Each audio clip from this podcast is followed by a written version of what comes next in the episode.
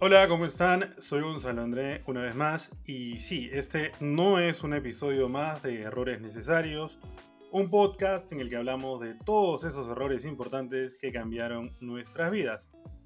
Nuevo programa todos los martes. A todos ustedes, como de costumbre, les recuerdo que pueden seguirme en Instagram como Errores Necesarios y también les agradecería que se suscriban o me sigan en la plataforma en la cual me estén escuchando, Spotify, Apple Podcast, Anchor, etcétera, cada vez más plataformas. También les pido que compartan este episodio como algunos de ustedes ya lo están haciendo en sus redes sociales, sobre todo Instagram, para así llegar a cada vez más personas que quieran aprender de mis errores y los errores de mis invitados.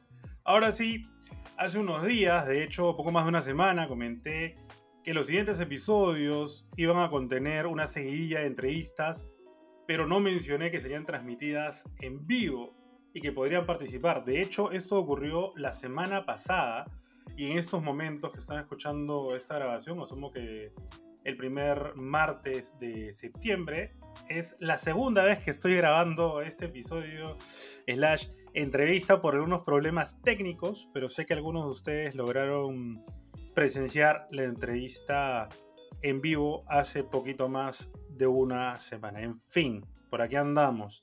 Hoy después de un tiempo, como mencionaba, toca la que va a ser eh, la tercera entrevista, insisto, grabada por segunda vez, Errores de la Vida, em, y cuento con una invitada que tiene poquito más de 30 años, ¿cuánto más? Bueno, no sean sapos, si no la, buscan en Facebook, en Instagram en su página web y ya luego sabrán.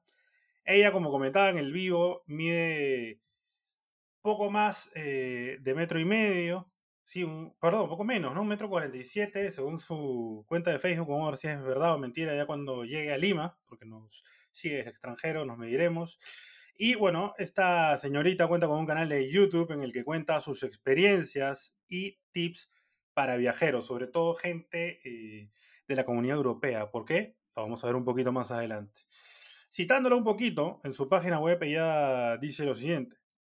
He tenido la oportunidad de vivir hasta en tres países estudiar dos carreras y aprender cuatro idiomas, inglés, francés, alemán y por supuesto croata.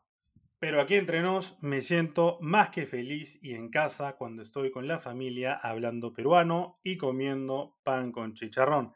También, si tú entras a su página web, ella comenta algo como lo siguiente.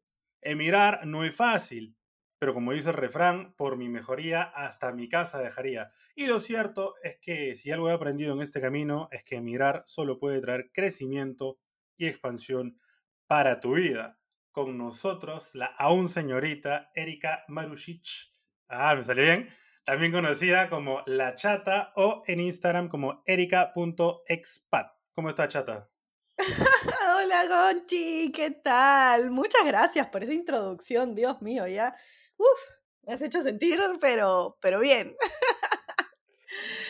¿Qué tal, amigo lindo? Yo bien, muy bien, ahora en España, este, como siempre, de viajera, improvisadora, moviéndome de un lado al otro. En este momento súper, súper feliz de estar aquí en, este, en la tierra del flamenco y la paella.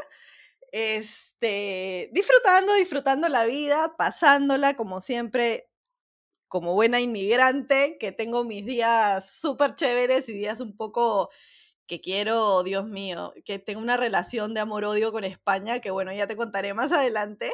Este, pero gracias, gracias, muchas gracias por la invitación, gracias a todos por haberse conectado, como bien comentó Gonchi la semana pasada, este, estuvimos en vivo, hubo por ahí un problemita técnico y el episodio medio se perdió en la nube, pero, pero aquí estamos de regreso regrabando para que la gente pueda pues este, disfrutar y tener esta conversación en el archivo.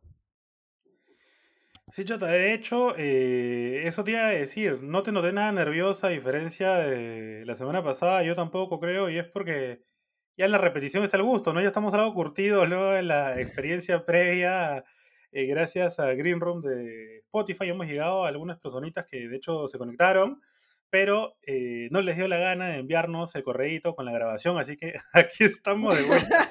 Por algo pasan las cosas.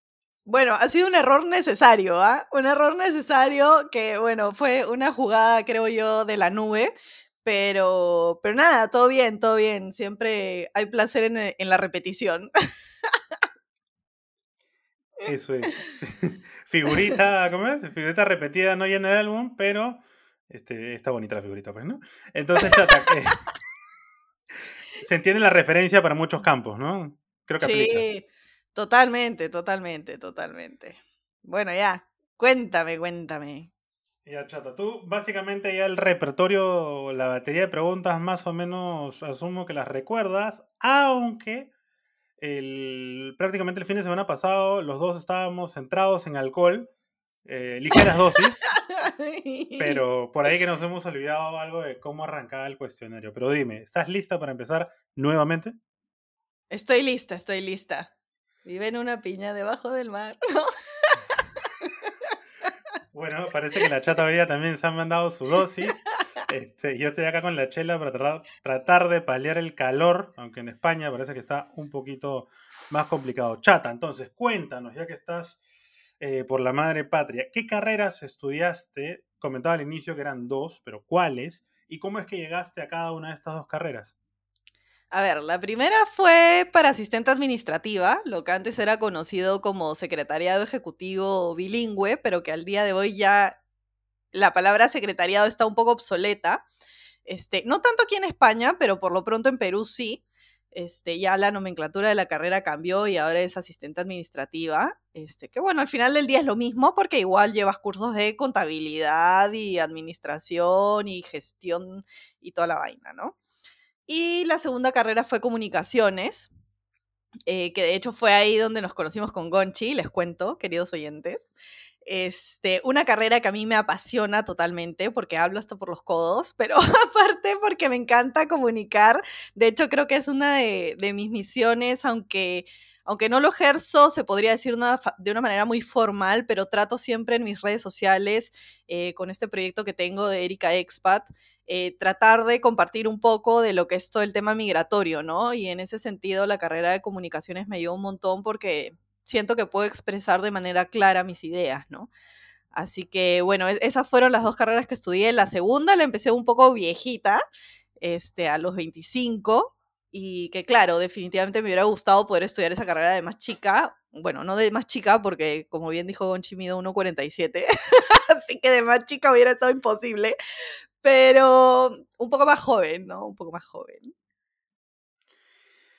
De hecho, Chata, eh, yo arranqué esa carrera un poquito entrado en años, no mucho, pero si no me equivoco, arranqué la carrera con 21 y, y sí, ¿no? Antes de pasar a la siguiente pregunta, quería hacer esta como pequeña reflexión y que va de la mano con los errores.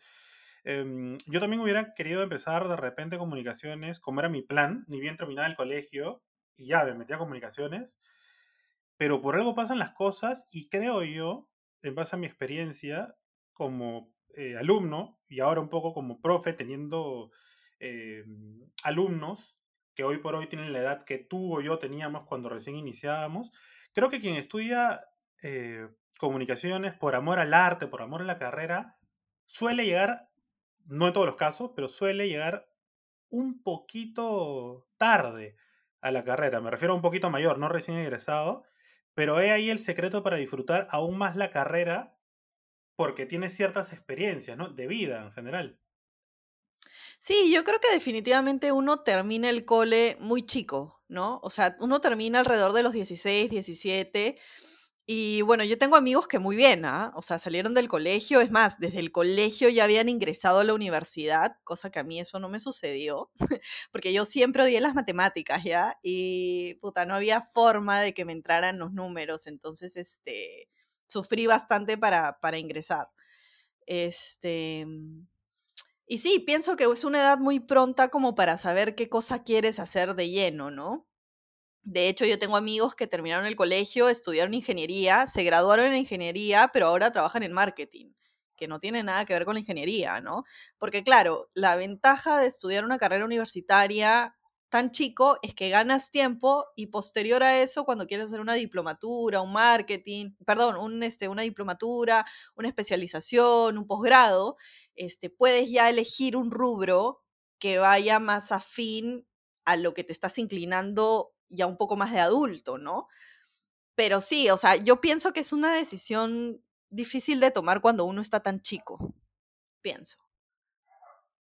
Sí, igual. De hecho, también ese es un pequeño cliché el tema de las de los números o de las matemáticas para los estudiantes de comunicaciones. Creo que también es cierto en la mayoría de los casos. Yo personalmente soy bueno en, no sé, lo que es razonamiento matemático, en álgebra. Siempre me han ido bien o me han cuadrado los números ahí. Pero mi talón de Aquiles siempre fue geometría y trigo. no, era, no era lo mío. Yo por eso, olvídate, me demoré un poquito en ingresar a la universidad, pero en fin, eso ya será para otro episodio.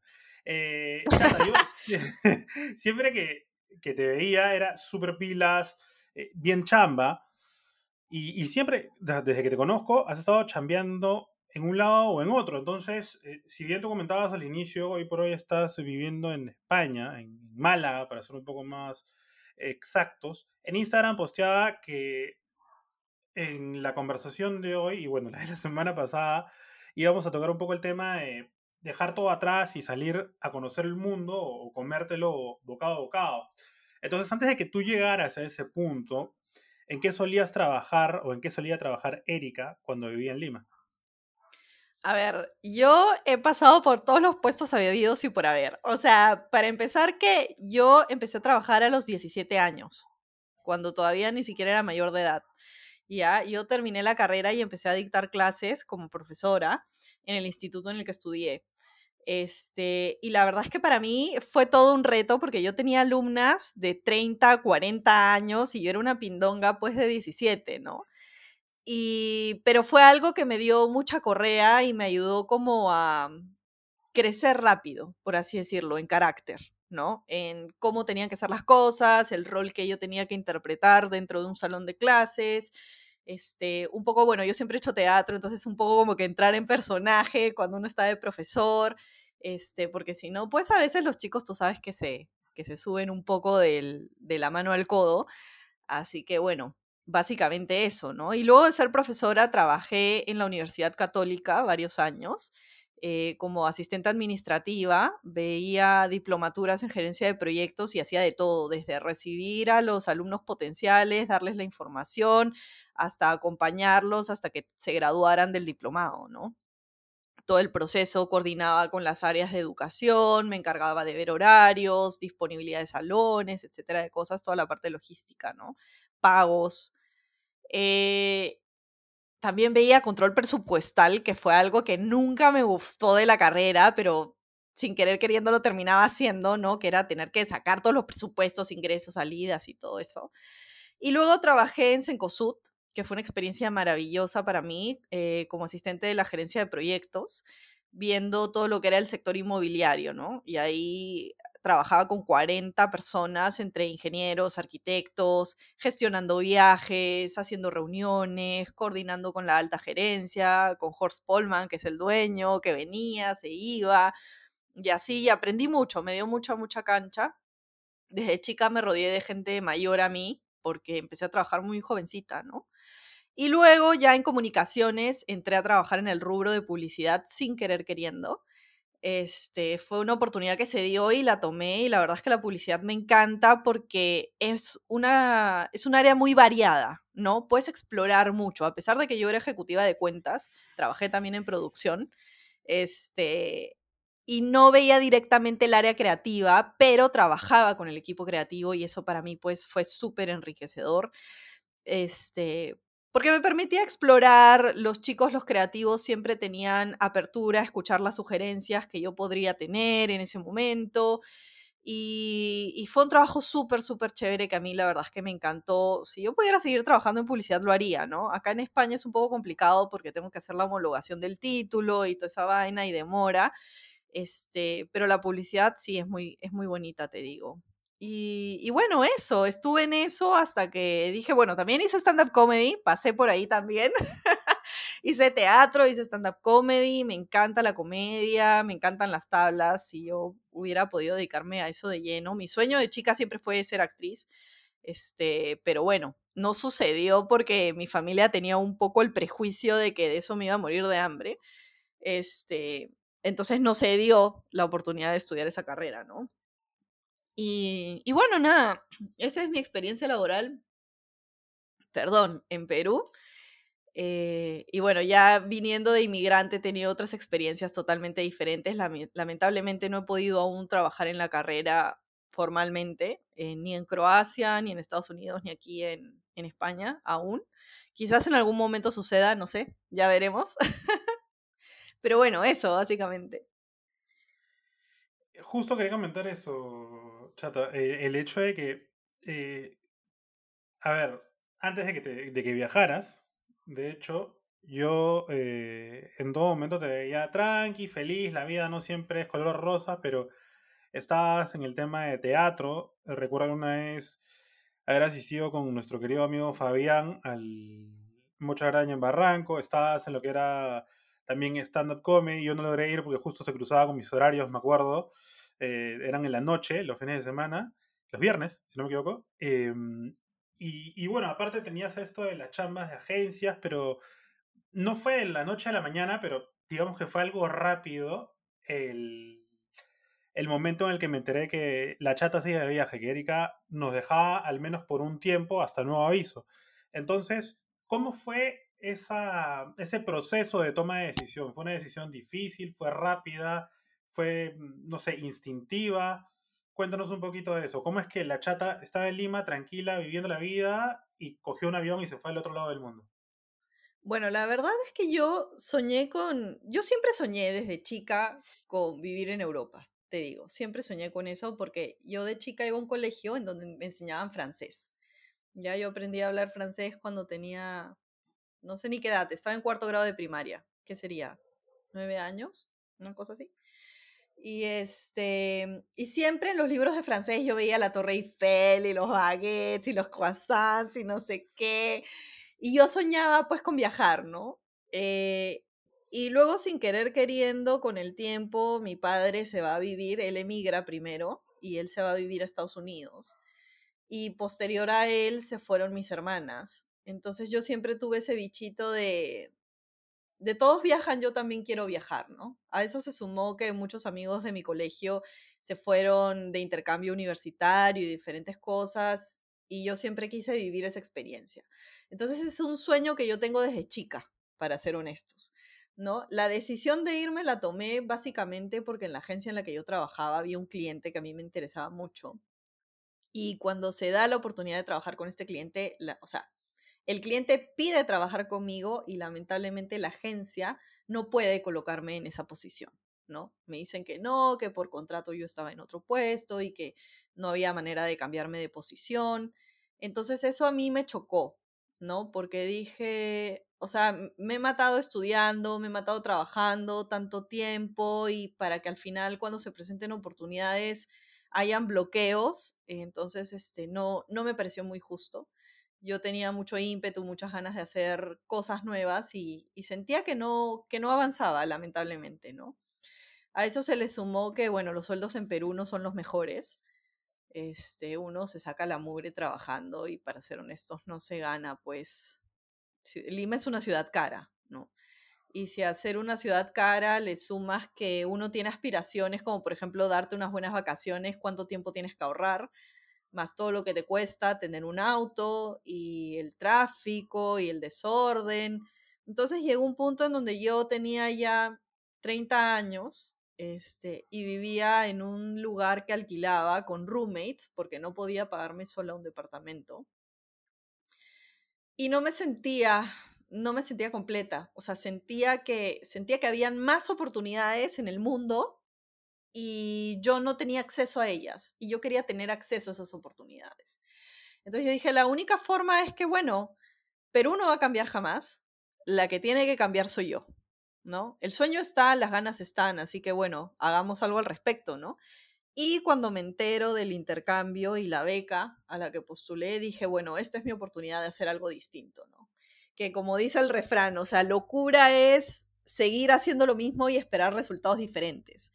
Y dije, si efectivamente quiero un cambio en mi vida, tengo que hacer algo distinto. Entonces, sumando todo y evaluando todo, dije, bueno, no tengo nada que perder. O sea, arriesgo, arriesgo y voy con todo. Y bueno, y si sale algo, chévere, bien. Y si al final fracaso, bueno, por lo menos lo intenté, ¿no? Por lo menos lo habré intentado. Que siempre he tenido esa mentalidad, ¿no? De que desde chica que la vida está ahí y opciones hay, ¿no? Entonces depende de ti, depende de ti realmente si estás dispuesto a salir de tu, de tu zona de confort, si estás dispuesto a arriesgar o si de plano dices, no, sabes qué, me da miedo, prefiero no hacerlo ahora y quizás más adelante, ¿no? Y te quedas donde estás. Pero lo cierto es que si quieres que tu vida sea diferente, tienes que tú mismo hacer algo distinto. Y, hablando de algo eh, distinto, justamente, Chata, tú decías que tu familia empezó a. A ver, a continuar su vida, sí, a continuar su vida, em, viendo hacia el futuro en Estados Unidos, que tú desde chica, desde el colegio, mientras aprendías francés, veías la Torre Eiffel y decías, algún día voy a estar viviendo en Europa, pero a ver, personas que conozco que han decidido ir a Europa ya sea a estudiar, a trabajar o a probar suerte, sin ningún backup ni nada, se la juegan, han ido a países, eh, llamémosle un poco más tradicionales, a los que te vienen a la mente, España, Francia, que es carísimo, pero en fin, Italia, Holanda, Alemania. Pero, ¿cómo es que teniendo familia en Estados Unidos y, a ver, sabiendo francés, terminas en Croacia? Cuéntanos un poquito de eso. Ya, a ver, eh, yo vengo de una familia de inmigrantes, ¿ya? O sea, tengo familia desperdigada por todos lados del mundo. Tengo familia viviendo aquí en España, tengo familia en Estados Unidos, en Uruguay, en Suiza, tengo familia en el United Kingdom, ¿cómo es que se llama en castellano? ¿El UK? Reino Unido. Eso, eso, el Reino Unido, perdón. que a veces me, a veces me pajareo, ya, perdóname, perdóname. No lo hago a propósito, sino que bueno, ya mi cerebro a veces no da. Este, mm, y entonces tengo familia en todos lados del mundo, ¿no? Croacia parte porque mi abuelo era croata. Mi abuelo nació en Croacia y él a los 19 años agarró sus cosas y se fue al Perú a vivir porque bueno, Croacia era un país que estaba, en general Europa estaba muy convulsionada por la guerra, este, y no habían oportunidades allá, entonces el padre de él y sus hermanos mayores habían ido a Argentina a trabajar en construcción de puentes y caminos. Y entonces él cuando cumple la mayoría de edad decide ir a darles el encuentro. Y los encuentra, pero no en Argentina, sino en Perú, donde agarran un proyecto para construir un ferrocarril una ferrovía. Entonces, este, él los encuentra en el Perú y en uno de sus tantos viajes por el Perú, porque para esto mi abuelo se enamoró perdidamente del Perú, le fascinó todo, la costa, la sierra, la selva, o sea, él era peruano de corazón. Eh, y en uno de sus tantos viajes conoció a mi abuelita en el pueblo de Abancay, en la sierra. Y bueno, se casan, tienen cinco hijos eh, y él decide quedarse a vivir en el Perú con su familia, ¿no? Entonces, eh, mientras mi padre y sus hermanos crecían, eh, le preguntaban, ¿no? Oye, papá, ¿y por qué tú nunca nos hablas de Croacia? ¿Por qué no nos enseñas a hablar el croata y esto y lo otro? Y mi abuelito les respondía, porque Croacia es un país muy chico que no tiene posibilidades. Si quieren aprender un idioma, aprendan inglés y vayan a Estados Unidos. Imagínate, en esas épocas, pues te estoy hablando de los años 50. Y este, mi abuelito lamentablemente sufrió mucho, mucho el tema de la guerra allá. Este, y nunca regresó a su patria, él nunca volvió. Sin embargo, el padre sí volvió a Croacia, ¿no?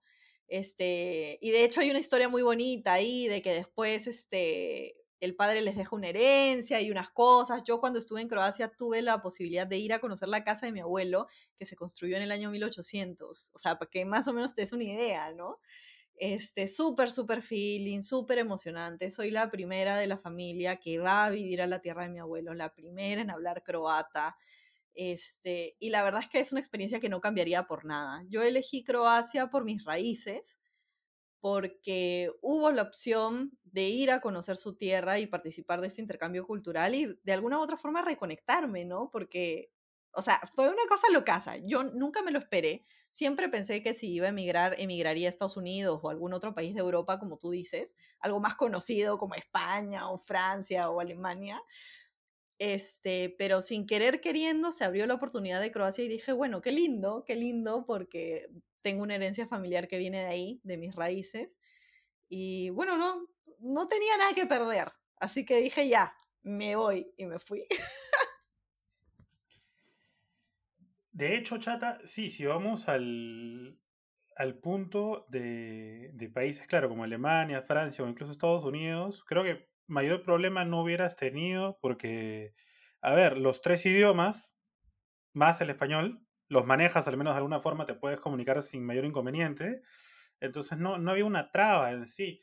Y, y justo aterrizando de nuevo al tema de las raíces, cuando, bueno, desde que llegaste, a tierras croatas en adelante, durante toda tu estancia, veía historias en Instagram, posts eh, tuyos con otras personas también que entiendo fueron a ese país en busca de conocer un poco más sus raíces, ¿no? Otras personas descendientes de croatas. Entonces, surgía una palabra, o sea, varios hashtags y varios términos en común, pero había uno que resaltaba, estaban negritas, comillas, paréntesis, que era el famoso Croaticum. Además hablaban de becas, de estudio, universidad, entonces, cuéntanos, por favor, qué es el Croaticum, qué significa, hay becas, cómo se aplica, qué requisitos, como que a grosso modo, se necesitan para vivir una experiencia como la tuya, digamos, o algo similar. Ya, el Croaticum es eh, un centro de enseñanza de croata como lengua extranjera. Ya, este, los que se le llama lengua extranjera a cualquier persona que habla un segundo idioma que no es su idioma nativo. Lengua extranjera puede ser el español, el francés, cualquier lengua que no sea tu lengua nativa.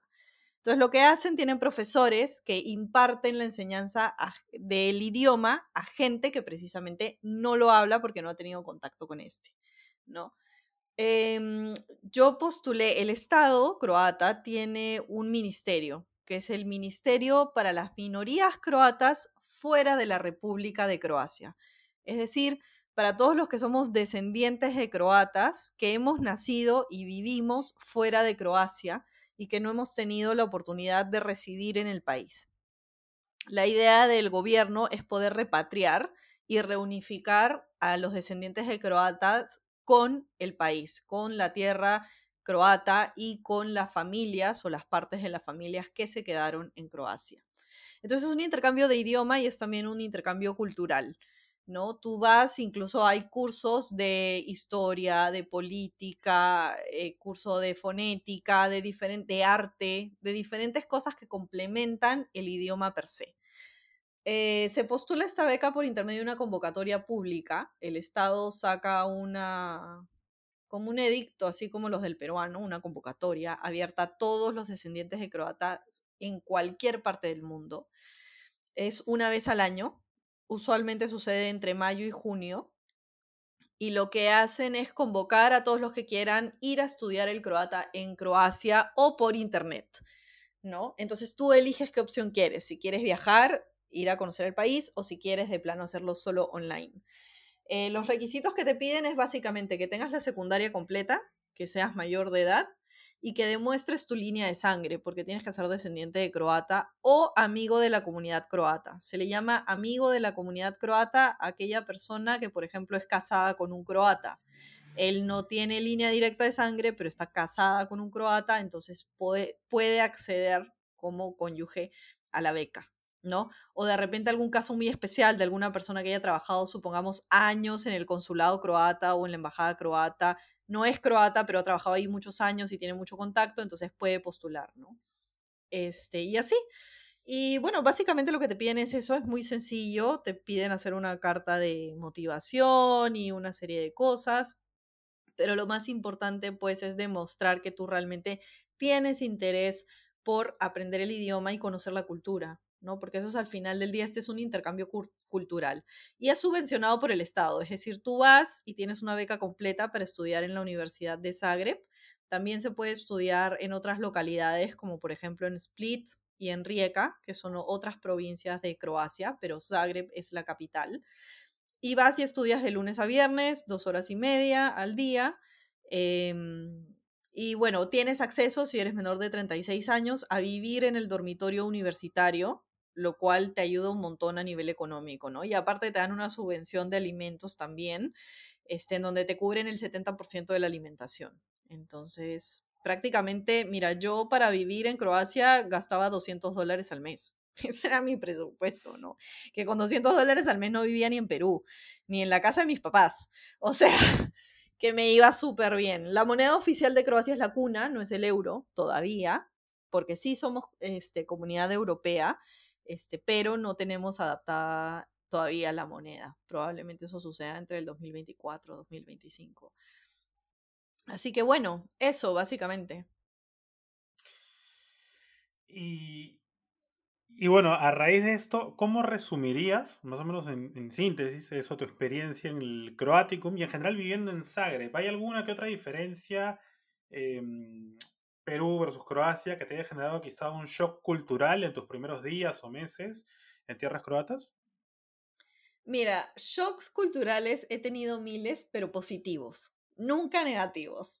O sea, por ejemplo, a mí dos veces se me perdieron las tarjetas de crédito, dos veces se me perdió la billetera y las dos veces me llamaron a devolvérmela. Señorita Erika, hemos encontrado sus documentos, por favor, ¿puede venir a recogerlos? Así, literal. La gente es súper honesta.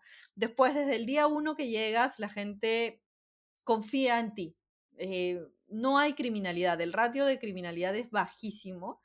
Creo que lo más grave que sucede es que hay un choque en la carretera dos veces al año. O sea, es una ciudad, es un país en general, Croacia, súper, súper, súper seguro. Este, y la gente es bien calurosa. Yo digo por lo mismo que tienen una costa preciosa, que es la, la costa del mar Adriático.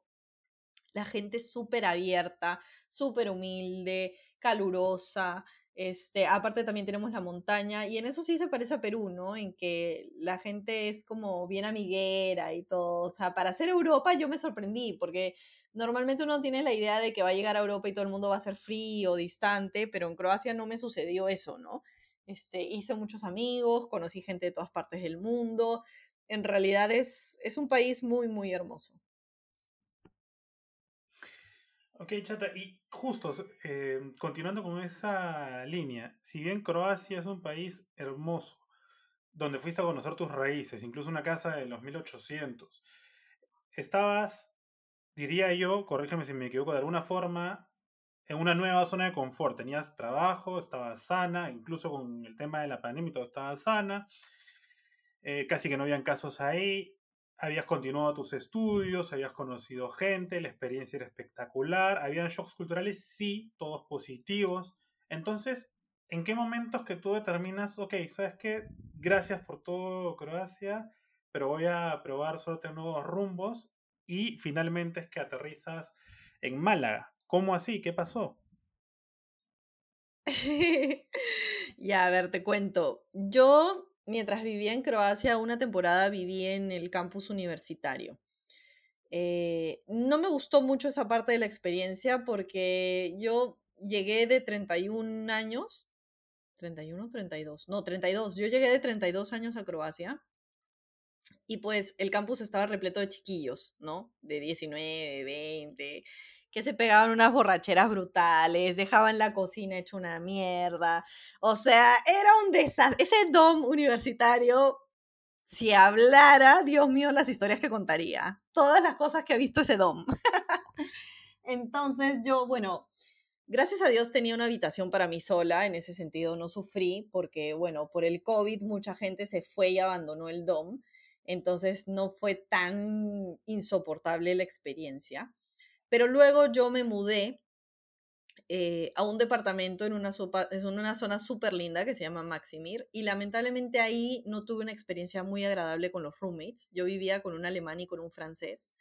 Este, y lamentablemente uno de ellos era muy desordenado slash cochino y la verdad es que no me gustó para nada. Entonces yo decía, bueno, ya tengo dos años viviendo en Croacia, me encanta, pero aparte tenía el tema social, ¿no? Social y emocional, que de todas maneras me chocó la pandemia por el encierro que hubo, las cuarentenas, eh, y estaba muy lejos de mi familia, de mi padre, madre y hermanas, ya después de no haberlos visto dos años y sufriendo allá con este tema de los roommates, yo decía, ¿por qué me mato si igual ya en ese momento yo ya tenía mi ciudadanía croata, ya tenía mi pasaporte, entonces no había ningún riesgo de dejar Croacia y después volver.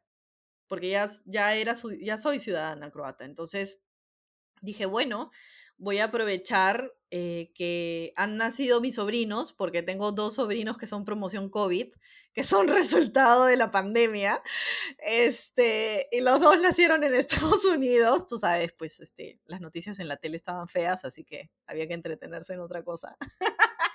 así que bueno, dos sobrinos llegaron a esta tierra hermosa y dije, bueno, voy a aprovechar que mis papás, mis hermanas, mis sobrinos están allá, voy a ir a visitarlos, aprovecho, me pongo la vacuna, porque en ese momento ya Estados Unidos había dicho de que cualquiera se podía vacunar.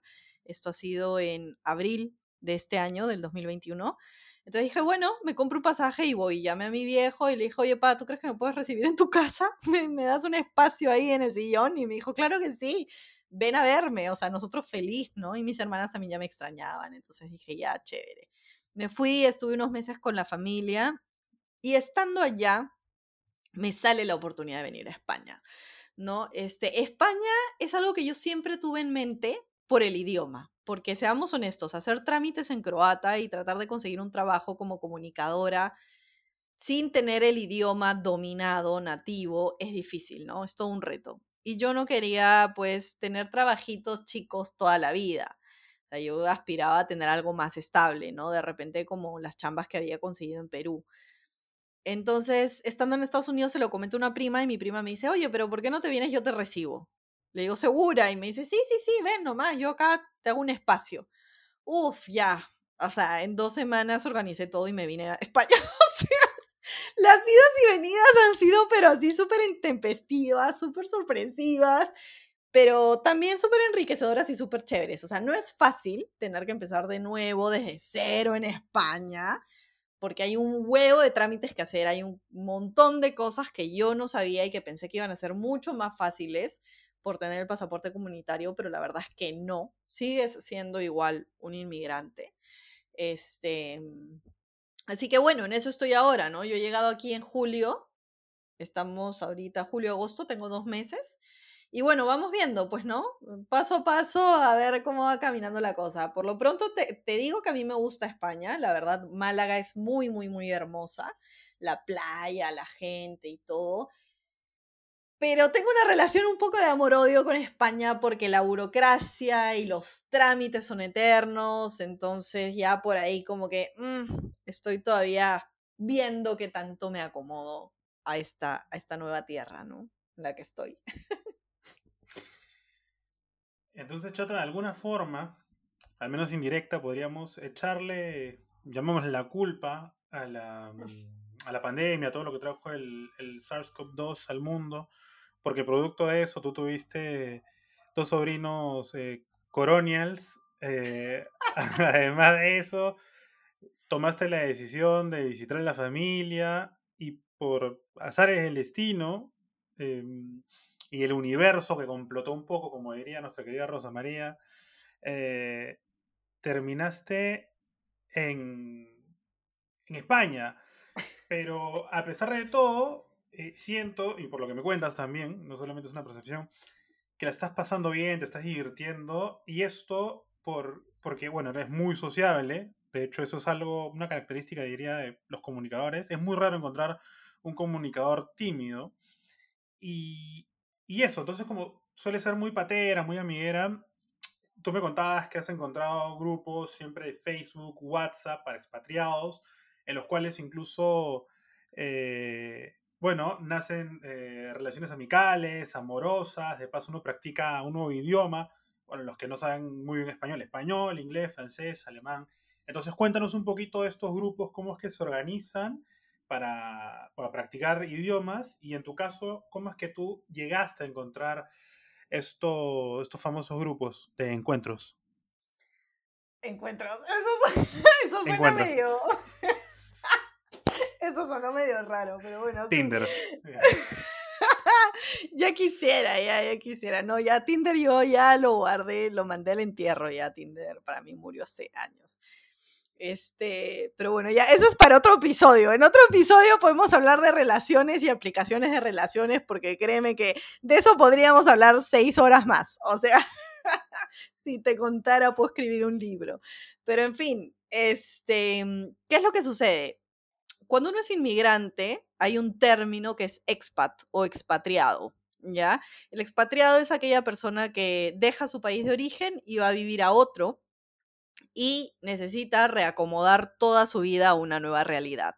Cuando tú eres un expatriado, que ya sea por trabajo o porque tuviste la voluntad de mudarte, este, cambias radicalmente tu vida porque sabes que vas a quedarte en ese país por lo menos un buen tiempo. O sea, un expatriado no es una persona que viene dos meses a un país y se regresa al suyo, sino un expatriado es una persona que decide, ya, voy a hacer una vida nueva, voy a empezar desde cero, pero con la intención de tener algo cimentado, ¿no? De tener una vida mejor. Entonces, este término expat, em, como es muy usado en el, mundo de la, de la inmigración, eh, hay muchos grupos en redes sociales, este, aplicaciones, que son para gente que emigra, que viaja, que tiene este espíritu de volver a empezar en otro lado y que, bueno, gracias a Dios son comunidades que se dan mucho la mano, ¿ya? Son comunidades que se ayudan porque saben lo difícil que es, pues, saben lo difícil que es tener que hacer una vida nueva. Entonces yo mientras estaba en Estados Unidos empecé a buscar grupos de expatriados en España. ¿Ya? Y me metí a todos los grupos habidos y por haber. O sea, Facebook, ya el, el algoritmo ya no sabes toda la cantidad de grupos que me manda, ya es como ya está bloqueado, ya está harto de mí ese algoritmo. Ya, entonces me puse a buscar gente internacional en Málaga, a, este, actividades internacionales en Málaga, conocer gente en Málaga, eh, outdoors en Málaga, expats en Málaga, todo tipo de actividades en Málaga porque yo ya sabía que venía para acá. Y mi interés era conocer gente de otros países que estuvieran viviendo una experiencia similar a la mía, ¿no? Porque, digamos, es verdad que cuando te juntas con alguien que es inmigrante como tú, hay muchas cosas en común y se puede llegar a entender esa sensación de, extrañar el hogar y del cambio y de todo esto, ¿no?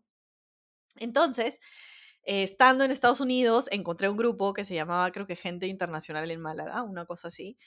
Y pues yo toda linda subo mi post tradicional con una foto en Croacia que decía, hola a todos, mi nombre es Erika, muchas gracias por haberme aceptado en este grupo. Estoy en este momento en Estados Unidos, pero he vivido dos años en Croacia y estoy próxima a llegar a Málaga. Si alguien quiere salir, tomarse una cerveza, conversar, hacer una nueva amiga, por favor, mándenme un mensaje, ¿no? Este, y hay un montón de gente, claro que cada vez que tú pones una publicación así, tienes como 100 likes y un montón de gente te comenta, oye, qué chévere, porque siempre hay esa buena vibra, ¿ya? Y más cuando es un país o una ciudad este, así coste, costeña, ¿ya? Porque la gente de la costa, pues, tiene esa sabrosura, tiene ese como, esas ganas chéveres de sol, playa y arena, ¿no? Y todo esto, entonces nada, buenísima onda. Un chico me escribió, Álvaro, y me dice, hola Erika, mi nombre es Álvaro, este, soy organizador de eventos para gente internacional. Te mando aquí un enlace de un grupo de WhatsApp en donde coordinamos reuniones, normalmente nos juntamos una vez a la semana. Eh, si quieres hacer amigos, súmate, ¿no? Entonces yo hice clic, me conecté al grupo y desde ahí empecé. Yo desde que llegué a Málaga, llegué a Málaga un viernes y al miércoles siguiente ya estaba yendo a la primera reunión a hacer amigos, ¿no? Y la verdad es que he conocido a mucha gente maravillosa, he conocido gente de todas partes del mundo, este, tanto en Croacia como aquí en España y estoy súper, súper feliz. Las dinámicas son súper chéveres un día quedas para ir a hacer yoga, otro día quedas para ir a jugar volei playa, otro día quedas para ir a tomar unas chelas, hay todo tipo de eventos y a mí me encanta la onda, la verdad, lo disfruto un montón. Y, Chata, en todo esto de, mm, de, de, los grupos, ¿no? De practicar los idiomas, de conocer un poquito más la cultura, el intercambio, me acordé de hace unos minutos en el que me preguntabas cómo se dice en Spanish UK, eh, United Kingdom. Y tú, conociendo, o bueno, habiendo aprendido hasta cinco idiomas, si no me equivoco, recapitulando, español, English, French, Deutsch y... Uh, me parece portugués también. Portugués también un poquito. Sí, Croata y portugués. Ya, entonces seis idiomas. Y un poquito, te falta quechua y ya estás completas prácticamente. Así como ahora, eh, en algún momento se te suelen cruzar los idiomas y de repente por ahí que tienes una anécdota, de repente en una cita o con un grupo de amigos, e, e, ¿es común esto? Porque a mí, me, ojo, me ha pasado, yo no es que sepa muchos idiomas, yo sé español, inglés y muy, muy básico, ya se me olvidó, algo de alemán. Eh, y, y sí, o sea, a mí se me ha cruzado y además siento yo, no sé si te pasa igual, que yo tengo no una personalidad, pero digamos que un como que cambia un poquito mi personalidad según el idioma. En alemán soy medio introvertido, en inglés soy más conchudo, entrador, y en español, bueno, soy yo, nada más. Bueno, sí, sí pasa, ¿no? Yo, por ejemplo, cuando estaba en Croacia siempre decía, ¿no? Prostite imam selena salata, ¿no? O sea, como que mi cabeza es una ensalada pendeja de idiomas, en verdad, ¿ya? Este, Perdón por la, por la palabra, pero es cierto, o sea, hay veces que cuando hablas dos, tres idiomas y al mismo tiempo es difícil, ¿no? Por ejemplo, mientras yo estaba en Croacia, yo iba a las clases de croata, pero aparte trabajaba con una familia en donde la madre era de Nueva Zelanda, el padre era de Escocia y el hijo de Londres, ¿no? Y obviamente el idioma oficial que hablábamos era el inglés. Entonces, este, más que mi idioma nativo es el español, ya te imaginarás cómo sufría, o sea, tener que cambiar el chip de un minuto al otro, de haber estado hablando croata a hablar inglés y viceversa, yo te juro que el cerebro me dolía. Y también me pasa estando acá, ¿no? Que conozco gente que su idioma nativo es otro y a veces no me salen las palabras, ¿no?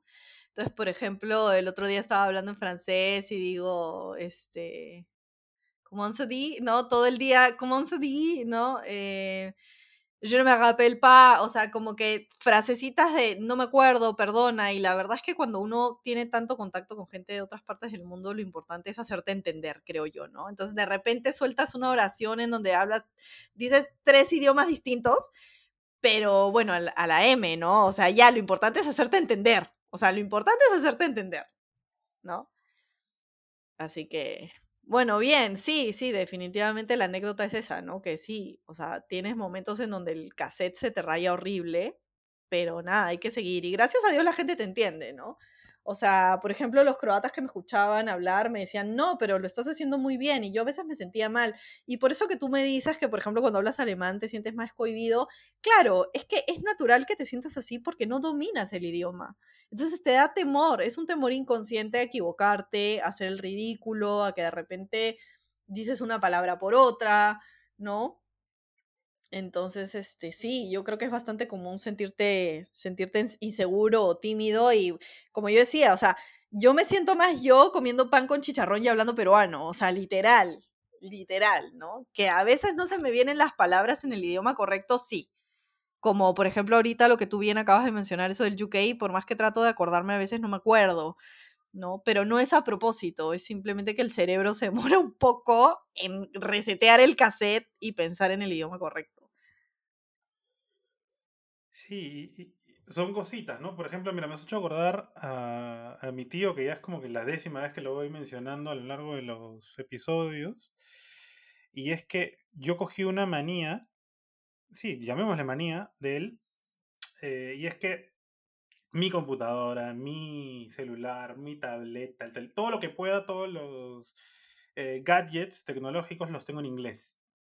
De hecho, el teléfono lo tenía en alemán. ¿Por qué? Porque como el inglés o el alemán no es que lo hable todos los días, al menos para ver la configuración, y, pasa eso que a veces, claro, por ejemplo, yo no sé qué son ajustes. Eso es una bobería, es una bobada, ¿no? Pero tú buscas settings o buscas tal, se te mezcla un término. Pero en fin, este, Chata, yendo a, eso que comentabas, ¿no? A ver, tú has viajado, has estado hasta en tres países, Croacia, recapitulando, España, también Estados Unidos, tu paso por allá visitando a la familia, a los sobrinos colonials, em, has conocido otros expatriados en estos grupos de encuentros, eh, de todo tipo, pero encuentros. Adicionalmente, eh, has seguido estudiando por allá, eh, has chambeado, ya tienes, estás algo curtida en cuanto a lo coger la maleta y viajar se refiere. O sea, de la noche a la mañana podrías coger tu maleta e irte, no sé, ¿sabes qué? Ocho me voy a Holanda. ¿Por qué? YOLO. Ok. Em, entonces, en base a esa experiencia, tú, ¿qué em, recomendaciones, qué tips, qué, le dirías em, o cómo aconsejarías a otras personas que quieran probar suerte como tú o a la Erika de hace 10 años, qué le dirías, qué tip le dirías que es el que sí o sí deberían seguir y luego fluir antes de tomar la decisión de probar suerte en otro país? O sea, ¿qué tienes que tener claro antes de, tomar esa decisión? Quizá no tan difícil, pero sí arriesgada, ¿no? Al menos. Mm, antes de decidir irte, tienes que estar seguro de ti. Seguro de que vas a poder. Porque no es fácil. O sea, yo recomendaría que si has vivido solo, bacán, te arriesgues. Si nunca has vivido fuera de tu casa, no es que no se va a poder, sí se va a poder, pero te va a costar más. Te va a costar más porque, ¿qué es lo que pasa? El viaje no es solo físico, o sea, no es solamente que tu cuerpo va a estar en otro ambiente totalmente diferente, sino que tu psique, tu mentalidad, tus emociones van a aflorar, ¿ya? Te van a, van a haber días en que no te vas a querer parar de la cama porque extrañas demasiado, van a haber días en que te vas a cagar de miedo porque de repente tienes una entrevista y es un país que no conoces y no sabes qué te va a pasar. Este, vas a tener miedo incluso a veces hasta de conocer gente nueva, ¿no? O sea, si eres varón, de repente no tanto porque los hombres de alguna u otra manera se sienten un poco más seguros que las mujeres, ¿no? Pero las mujeres tenemos mucho temor, sobre todo si venimos de Latinoamérica, en donde sufrimos tanto, eh, ¿cómo decirlo? Tanta exposición a, a que nos dañen físicamente y emocionalmente. Entonces, no es que seamos unas pobrecitas, ¿no? Pero venimos de una sociedad en donde si tú sales en shorts a la calle ya te van a meter la mano, ¿no? Y una viene con ese trauma, ¿no? Entonces, definitivamente van a haber emociones que tú mismo te vas a, vas a, como dicen aquí, vas a flipar, ¿no? O sea, vas a entrar en trompo. Y, y, van a haber situaciones en donde tú vas a decir, puta madre, ¿qué hago? Me siento tan solo, estoy tan perdido, no sé qué rayos estoy haciendo con mi vida, porque, y por eso yo digo que hacer este tipo de viajes es, es ser emprendedor, es emprender realmente, ¿ya? Porque tienes todo este sube y baja de situaciones en donde hoy día estás durmiendo en un departamento y mañana no sabes si vas a tener casa. O sea, te sucede, ¿me entiendes? No es el ideal. Claro que lo ideal es que si emigras, lo hagas con un contrato de arrendamiento seguro a donde ya vas a llegar, pero tú no sabes qué cosas te va a presentar la vida afuera y no sabes si vas a tener las herramientas para sortear bien las cosas, los obstáculos. Entonces, tienes que estar 100% seguro de ti y de las cosas que tú puedes hacer. O sea, tienes que sentirte listo, decir, puta, ¿sabes qué? A lo que venga, yo me enfrento. ¿Sabes qué? No me importa. Yo voy con todo y este es mi sueño y esto es lo que quiero hacer. Pero si tú te vas dudoso y diciendo, no estoy muy seguro de lo que estoy haciendo, a lo mejor me quedo en Perú, tengo un buen trabajo, o me quedo en Argentina, o me quedo en México, o en donde sea, aquí tengo un trabajo, tengo mi familia, y lo, si es que lo estás pensando es porque no, ¿entiendes? Es como cuando te vas a casar. Cuando te vas a casar, es como, o tienes una pareja, si tú estás dudando de tu pareja, es que no es. O sea, así de sencillo. Si tienes la duda, no es. No, si no hay seguridad, si no hay confianza en ti y en lo que tú puedes aportar a la experiencia, entonces mejor no lo hagas. Hasta que no te sientas preparado. ¿No? Ahora dicen que uno nunca se va a sentir preparado para ciertas cosas, dicen que no existe el momento perfecto, pero cada uno tiene su propia intuición y su propio olfato. Y cada uno sabe cuándo se siente listo, ¿no? Es como que cuando quieres dejar de tener relaciones de hueveo, y dices, no, ya sí, estoy listo para salir en serio. Entonces tú lo sientes y lo sabes. Y conoces de repente una flaca que te parece súper linda y empiezan a salir y todo fluye y todo es como que, ya sí, estoy listo para una relación más formal, ¿no? Entonces, bueno, tú, porque tú lo presientes, porque te das cuenta y sabes lo que puedes aportar. Lo mismo cuando te vas de tu país, lo mismo. Solo que creo yo que a mucho mayor escala, ¿no? De hecho, chata, con eso que decías de, relaciones, de huevo, quería hacerte una pregunta respecto al amor, al romanticismo, pero me vino otra a la cabeza y es que nosotros nacimos y, fuimos criados en un país riquísimo, hermoso, maravilloso, con una cultura, olvídate, milenaria, gastronomía, tenemos de todo un poco. Eh, sin embargo,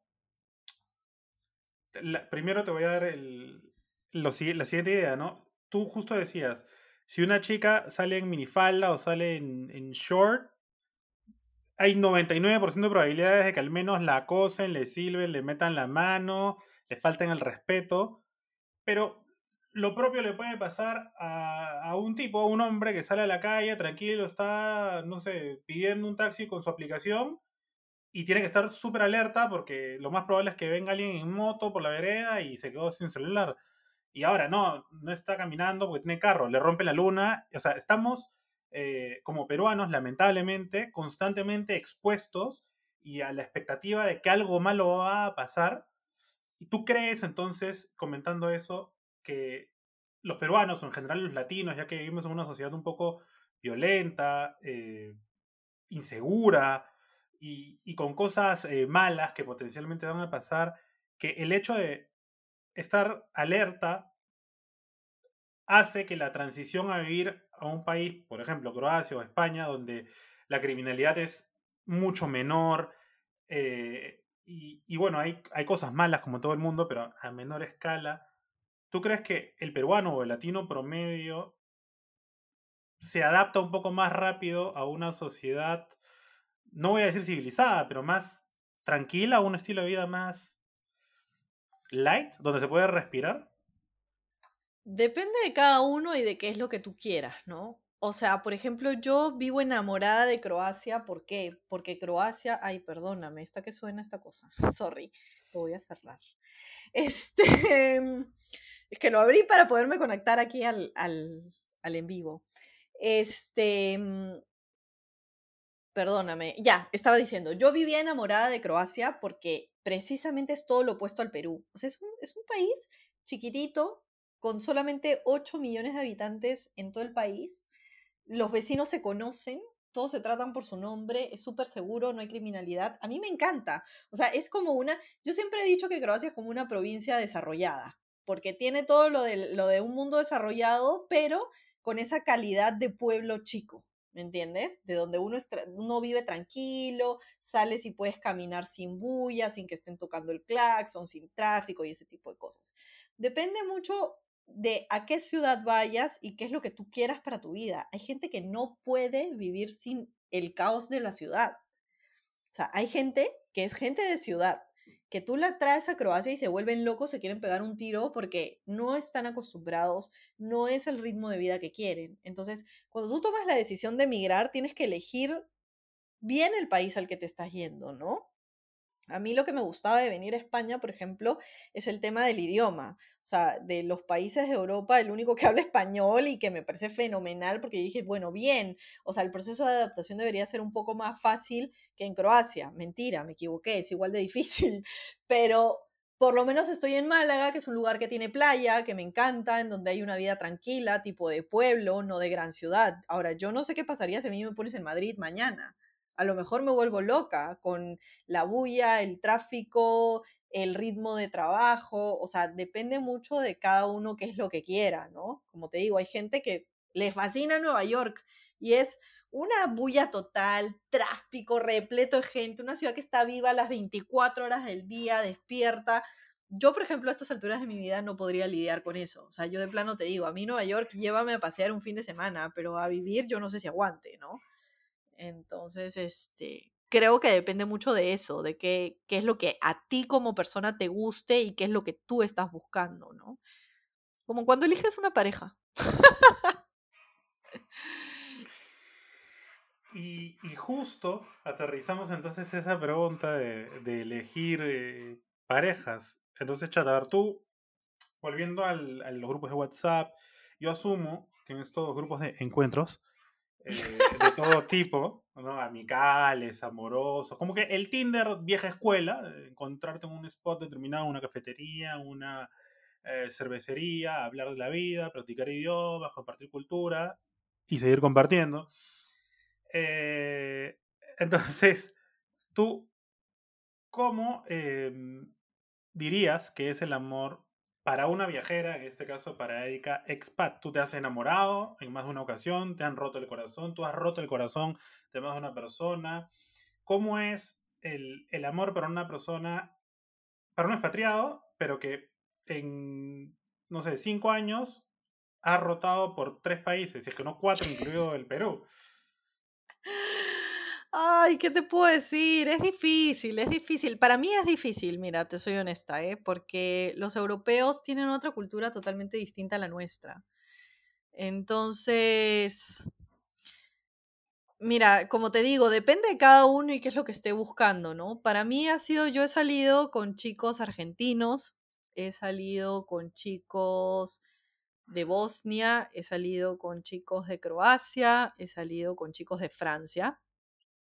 Este, y he salido con chicos que son informáticos, como he salido con chicos que son comunicadores o, o sea, de todo un poco, ¿no? He salido porque no, no me cierro al amor, al contrario, yo más bien sí me gustaría ahora encontrar una pareja con quien hacer equipo y alguien que tenga visión como yo, ¿no? O sea, alguien que haya recorrido un poco el mundo y tenga ese roce, esa empatía de lo que es estar con alguien de otro país, porque no es fácil, ¿ya? Entonces, te vas a encontrar con todo tipo de personas y a veces el choque es duro, ¿no? Por ejemplo, los argentinos son gente muy linda, muy canchera, muy pateros, gileros, todos encantadores, guapos además. pero tienen una crianza distinta a la de los peruanos. Los peruanos tenemos además el tema de que somos muy querendones. Los peruanos somos puro corazón. O sea, que te abrazamos, que te besamos, que tú eres mi bestie y nos desvivimos y te vamos a buscar a la casa y estamos el fin de semana acurrucados en el sillón viendo películas y de repente los argentinos son un poco más fríos, ¿no? Entonces, este, no es que no te quieran, pero su forma de demostrar afecto es distinta a la nuestra, porque son un poco más, un poco más egoístas en el buen sentido de la palabra, ¿no? Entonces, este, por ejemplo, cuando salía con este chico de Argentina, eso me chocó, ¿no? Que yo era toda súper cariñosa, que besito acá, que la manito allá, y de repente él era un poco más frío, ¿no? Y eso es un tema más que nada cultural. Este, aparte que también es de la personalidad de cada uno, se suma la crianza que ha tenido la persona, ¿no? Entonces, por ejemplo, cuando he salido con este chico de Francia, él es súper de mente abierta, que tú por tu lado, yo por el mío. Y a mí eso me encanta porque yo me considero una persona bastante libre. Este, no me gusta tampoco estar todo el día texteando y hablándonos y huevada. Este, y él en ese sentido era bien como relajado, pero por ejemplo, al final decidimos ya no seguir saliendo porque él el concepto que tiene de relación o la idea que tiene de relación es distinta a la que yo tengo, ¿no? O sea, yo busco un compañero de vida que esté conmigo, que sea mi soporte, que podamos conversar de lo que sea, y él de repente está pensando en que no, o sea, somos pareja, pero, pero ya, te veo una vez a la semana y con eso es suficiente, ¿no? Entonces, este, depende de varias cosas. El choque cultural definitivamente existe, y también el tema de la personalidad que tiene cada uno, ¿no? Entonces ahí, ay, no sé, yo no soy Alessandra Rampola ni nada por el estilo, no sabría decirte, o sea, a la hora de la hora depende de cada uno, es muy variado, es muy variado, pero sí te digo, al menos en mi experiencia, no ha sido tan sencillo conectar en relación de pareja. O sea, conectar como amigos, sí, porque he hecho millones de amigos de todas partes del mundo y amigos que los tengo hasta el día de hoy, ¿me entiendes? Pero a nivel romántico sí me cuesta un poco más, o sea, yo sí me doy cuenta de eso, ¿no? Wow. Em, yendo a, a, otros temas, ya saliendo un poquito del romanticismo, chata, aunque quizá pueda estar acá.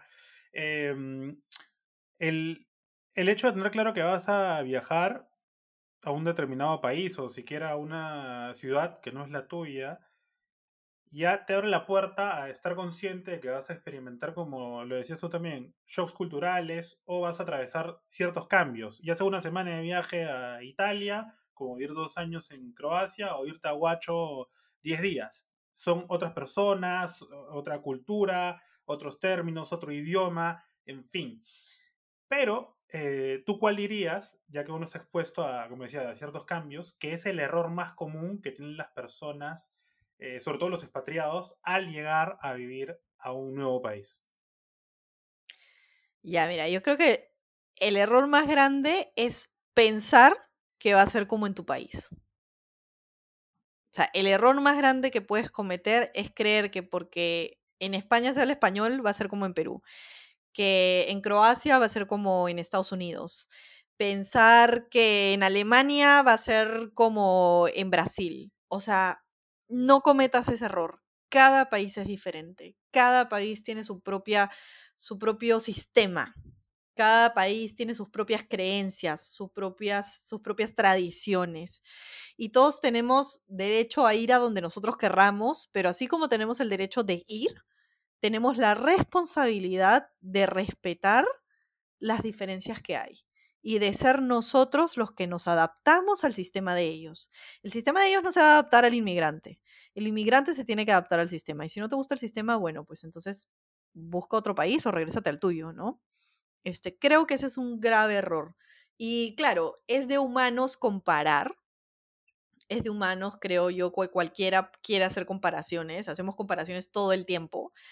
Este, pero como te digo, tenemos que respetar al resto, ¿no? Respetar que este es el sistema, respetar que estas son las normas, que aquí, por ejemplo, en Suiza, yo que tengo familia que vive allá, en Suiza ellos me, mis tíos me cuentan, ¿no? Que en Suiza tú jamás le vas a decir a alguien, por ejemplo, si tienes un compañero de trabajo que no se echa desodorante y apesta ala, jamás nadie, nadie se va a atrever a decirle, por favor, échate desodorante porque es considerado una falta de delicadeza. Y eso es cultural totalmente. Y tú tienes que respetar eso. O sea, allá en Suiza no hay que, ay, mira esa chica que gorda, ¿cómo se pone ese polito tan chiquitito con esa? No, nunca. Eso es discriminación. Eso es una falta de respeto. Eso es meterte en la vida ajena, donde no te están llamando. Entonces, jamás se te ocurra, un tip, si es que en algún momento vas a Suiza, jamás se te ocurra criticar a otra persona porque es pésimamente visto. Es como que tú vinieras de la época de las cavernas. Eso no se hace. ¿no? O por ejemplo, que creo que son los, los orientales, que no tienen la costumbre ni siquiera entre esposos darse un piquito, un beso en la boca, ¿no? O sea, son muy respetuosos de eso, ¿no? O si vas a un país árabe, este, hay lugares en donde si no estás con el pelo cubierto y eres mujer, pues es una falta de respeto, es una deshonra, ¿no? Entonces, no pienses que va a ser como en tu país, no pienses que ellos están equivocados porque no. Eres tú el que está llegando y tú te tienes que adaptar. Ok, Chati, y continuando con el tema de los errores, em, ¿hay alguno en particular que tú hayas cometido y que por supuesto le pueda servir a alguien más para que no lo cometa de repente en tu adaptación ya sea a Zagreb o a Málaga? Por ejemplo, ¿no? Te comento, hay países en los que dejar propina de repente un camarero, al portero, es casi que una falta de respeto y van y te increpan, oye, ¿por qué me está dejando propina? ¿Acaso no he hecho bien mi trabajo? O ¿qué pasa? En otros lugares, para no ir muy lejos, en Estados Unidos es casi una obligación dejar propina. Hay un porcentaje casi establecido y en algunos restaurantes hay el término gratuity, que es tips, ¿no? el, porcentaje, como decía. Eh, entonces, usando esos como ejemplos, ¿tú hay algún error que cometiste quizá en tu adaptación a Zagreb o a Málaga que pudiera servirle a alguien que nos esté escuchando y que piense visitar alguna de esas ciudades? Mira, no sabría decirte porque yo siempre he pensado de que los errores no son errores sino aprendizajes. Uno siempre puede sacar el lado positivo de cualquier cosa que te suceda. Cualquier cosa que te pase, por más loca o por más tonta que te pueda parecer, es, este, es un aprendizaje, ¿no? De repente algo que puedo recomendar es no tener prejuicios, no venir con etiquetas, venir con una mente súper abierta a cualquiera que sea el país que vengas, ¿eh? O sea, cualquiera, tratar de mantener una mente abierta em, y estar dispuesto, ¿no? Estar dispuesto a, a ser cercano, estar dispuesto a probar, tratar de no ser muy duro contigo mismo si la cagas, porque eso suele pasar muchísimo. Algo que a mí me, me sucede es que soy muy estricta conmigo misma, entonces a veces me autoflagelo de que, puta, ¿cómo la fui a cagar así? Pero bueno, ya, ya está, ¿me entiendes? Ya está, o sea, no aferrarse tampoco al error y castigarse, sino como que, bueno, ya, pasó, este, aprendí y ahora seguir mi camino y otra cosa mariposa, ¿no? eso, básicamente. Y ya para cerrar, Chata, eh, como comprenderás, el, el, podcast se llama Errores Necesarios y a lo largo de los episodios he comentado, como decías tú, o sea, yo le he cagado un culo a veces. Sorry si hay algunos alumnos, exalumnos que me están escuchando, pero estoy fuera del horario laboral, así que me doy esa licencia. Uno le puede cagar, puede cometer errores, pero siempre que tengan el lado positivo, claro, hay algunos que son irreversibles, pero todo suma. Yo le he fregado en mi vida académica hasta que cogí rumbo y desde entonces no he dejado de estudiar con promedios, modestia aparte, por encima del promedio. Eh, me he arrepentido un par de veces de haber renunciado a trabajos increíbles, pero si no le hubiera cagado y no hubiera cerrado esas puertas, no se me hubieran abierto otras. Entonces, en tu caso, en tu vida, ¿tú cuál dirías de repente uno, quizá dos errores em, que fueron necesarios en tu vida, sin los que tú no hubieras aprendido quizá algo fundamental para que seas la chata que conocemos todos los que tenemos eh, esa bonita experiencia de haberte conocido y que ah. está hoy por hoy pasándola bien, eh, rompiendo corazones en Málaga. Cuéntanos, ¿qué, ¿qué, error o qué errores han sido necesarios en tu vida que te dieron ese aprendizaje, no sé, fantástico? Mm, bueno, yo creo que el primero fue haber salido del colegio y no tener claro qué quería hacer con mi vida, ¿no? Si yo hubiera tenido un poco más de claridad eh, y hubiera empezado a estudiar comunicaciones desde que salí del colegio y no esperar tantos años a que eso sucediera, me hubiera ahorrado un montón de tiempo, ¿no? Poder emigrar antes de los 30 hubiera sido para mí ideal, ¿no? De repente a los 25, en lugar de empezar una segunda carrera, estar emigrando a otro país, ¿no? O sea, claro que al final cada cosa pasa su tiempo, eh, pero me hubiera gustado porque el proceso de adaptación es mucho más fácil en tus 20 que en tus 30, ¿no? este, ya a los 30 llegas con un poco más de ideas estructuradas que a lo mejor son difíciles de, vencer. Y el proceso de adaptación no se hace tan sencillo. Este, me hubiera gustado poder ahorrar más plata antes de ir a Croacia, por ejemplo, ¿no? Este, el tema del ahorro para mí siempre ha sido, pues, difícil, eh, en el sentido de que no he tenido como un sueldo lo suficientemente abundante para hacer las cosas que he querido hacer, ¿no? Entonces, cuando he viajado, a veces he viajado con la plata muy justa y claro que Dios es grande y al final uno siempre consigue algo y se cachuelea, ¿no? Pero me hubiera gustado, por ejemplo, tener más ahorros. Incluso ahora que he venido a Málaga, también me hubiera gustado venir con un poco más de caja. Pero bueno, pues ya está, ¿no? Este, planificación, más planificación en mi vida, más certeza de qué cosa quiero hacer, ¿no? Y ahora en mis casi 34, este, te, sí te puedo decir con claridad qué cosas quiero y qué cosas de plano no quiero. Y eso no me sucedía antes, ¿no? Eh, pero sí, yo creo que me hubiera ahorrado muchas vueltas y mucha pérdida de tiempo si hubiera sido más clara en lo que yo quería o si es que lo que quería lo hubiera hecho desde un comienzo, ¿no? Por ejemplo, si yo saliendo del cole me hubiera enfrentado a mis papás y hubiera dicho, no, ¿saben qué? Lo que yo realmente quiero estudiar es actuación, teatro y comunicaciones, déjenme en paz, este, no hubiera perdido tanto tiempo, ¿no? Entonces, ser de repente un poco más fuerte con mis decisiones, ¿no? ¿Qué es lo que yo quiero? Ahora también es parte de la edad y los padres, uno es influenciable, ¿no? A los 17, 18 eres mucho más influenciable que a los 30. Este, es parte del proceso. Pero, pero sí, creo que esas cosas, si las hubiera podido evitar, hubiera sido un golazo. Sí, pues son, son cositas, ¿no? Cosas que, que hubiéramos, sí, a mí también, unas ideas ahí, cosas que hubiera hecho. Pero, en fin, no hay, no hay vuelta de hoja y cómo cambiarían las cosas también en el, yendo el romanticismo de la vida si hubiéramos tomado unas decisiones y otras no. Ahorita no estaríamos hablando, eh, quizás nunca nos hubiéramos conocido, si hubiera tomado también algunas decisiones, yo hubiera estudiado en otro lugar, seguramente comunicaciones, pero en fin, la vida y el instituto y la pasión en general nos unió. Para cerrar, chata, eh, vayamos al famoso ping-pong, que es la típica de las entrevistas y que ya hemos replicado de otros espacios. Básicamente te voy a dar un término o una frase corta para que me digas lo primero que te viene a la mente o, o que complementes eh, la frase. ¿Estás lista? Vale, vale. A ver, arranquemos. Son unos cinco terminitos más o menos. Croaticum. La mejor experiencia de mi vida. Zagreb. Amor. Amo, estoy enamorada. Málaga. Basilón. El Perú es. Difícil, pero hermoso. El amor para mí es. Ah, la mierda.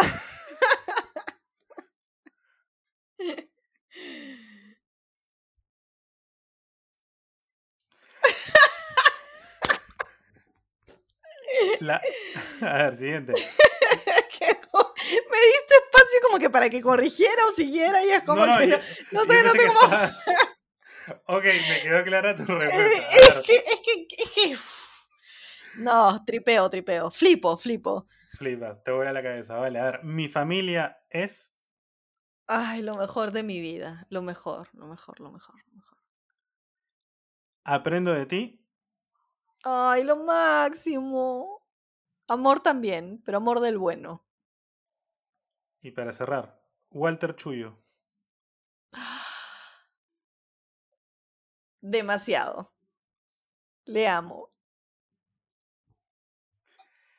Bueno, gracias Chata por haber compartido con nosotros. Cuéntanos, por favor, al inicio decía que tienes una página web, estás en Instagram, me parece que también en YouTube. Cuéntanos cómo te encuentran en estas plataformas. Estoy como Erika Expat, erika.expat o Erika Expat, me pueden buscar. Estoy en Instagram, estoy en Facebook, aunque el Facebook lo tengo un poco desactualizado. Estoy en YouTube para los que les interesa el tema del Croaticum y saber un poquito de Croacia. Pueden buscarme en YouTube como Erika Expat.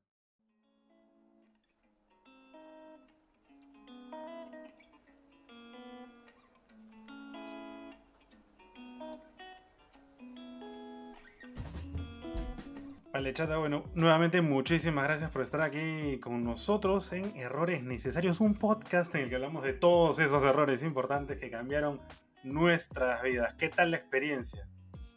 Gracias a ti, Gonza. Gracias, gracias. Me ha encantado conversar contigo por segunda vez y todas las veces. Tú sabes que te quiero muchísimo. Este, y me encanta poder compartir experiencias, así que los que quieran saber sobre inmigración o que quieran un testimonio de algo, como que estoy próxima a irme, que me recomiendas, lo que sea, pueden contar conmigo como una amiga, viajera, expatriada o una simple chata más que se divierte y disfruta la vida a pesar de todo. Así que este, nada, les deseo lo mejor, les mando un beso gigante desde acá. Espero que todos los proyectos que tengan en mente vayan viento en popa, que encuentren mucho éxito, que encuentren mucho amor, a pesar de que para mí el tema de las parejas es un poco complicado al día de hoy. Pero el amor es más que eso, ¿no? El amor es también los amigos, es también la familia, es también tu carrera, es también tu trabajo, son también tus mascotas, son también tus hobbies. Así que este, mucho amor y mucha buena vibra en ese sentido siempre, para todos. Bueno, muchísimas gracias a ti, Chata. Tú sabes que te quiero un montón. Hemos compartido varias cosas. Gracias a todos, también los que se quedaron hasta esta etapa. Eh, ya saben que todos los martes nuevo episodio. A mí también me pueden encontrar en Instagram como Errores Necesarios. Y como ese es un programa diferente, yo les decía, no voy a dar el speech de siempre. Búsquenme, eh, síganme, suscríbanse en la plataforma en la que escuchen este podcast. Compartan el episodio en Instagram, en las redes sociales que quieran. Sigan a la chata. Se vienen cosas nuevas con la chata, así que síganla ella también. Y hasta el próximo martes. Que estén bien.